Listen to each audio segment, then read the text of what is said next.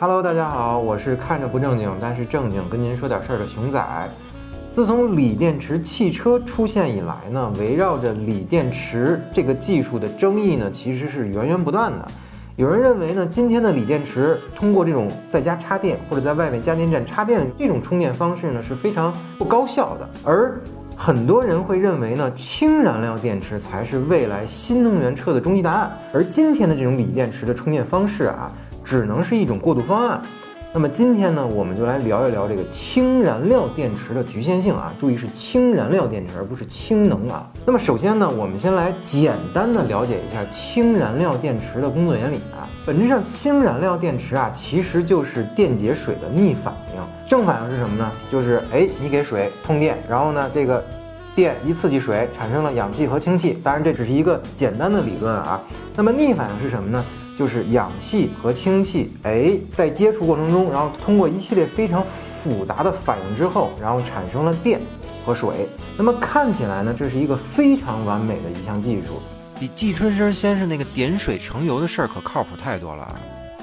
但是为什么只有少数汽车厂商才选择这种技术呢？而大多数汽车厂商还在选择今天那种锂电池技术呢？这就要说说氢的物理特性了。那么常温状态下呢，氢是气体的，你这个我们其实都知道，一瓶氢气那才多少，没多少，你这一可乐瓶子氢气它没多少啊，对吧？但是如果我们想让氢气的能量密度大，也就是说我们想用一可乐瓶子的氢气，然后让它产生十可乐瓶子的能量密度，那怎么办呢？那氢气一定要变成液态的，也就是说氢气在零下二百五十三度以下的时候，它才能变成液体，这就意味着。想让氢气保持一个高能量密度的状态，必须要满足高压和低温两项措施。那这个东西来说，这就非常复杂了，因为这对于建氢气站来说是难度要求非常非常高的。什么意思呢？就是氢气一旦发生一点点泄漏，那你想想，泄露一点氢气，然后泄露的是可是液体哦，然后液体遇到氧气之后，砰。它突然变成了气体，那这个时候它的体积可能扩大很多很多倍，一下它就炸了。那这怎么办？这对于一个加氢站来说，这是爆炸了，这是无比巨大的一个事故。那其实像加氢站爆炸这种事情，在美国和挪威这种发达国家已经发生过很多次了。那么氢燃料电池就真的一点搞头都没有吗？其实不尽然。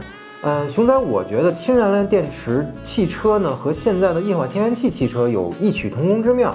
比如说啊，在我们今天的北京。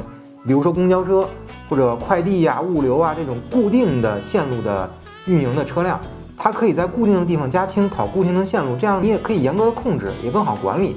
而加氢站呢，同样也是这个样子。那比如说我们举一个例子，如果你有十个加氢站，那这十个加氢站你可以非常严格的管理，而且你可以确保安全。但是如果你有十万个加氢站，那么这个东西可是你没有办法去管理的。举个例子。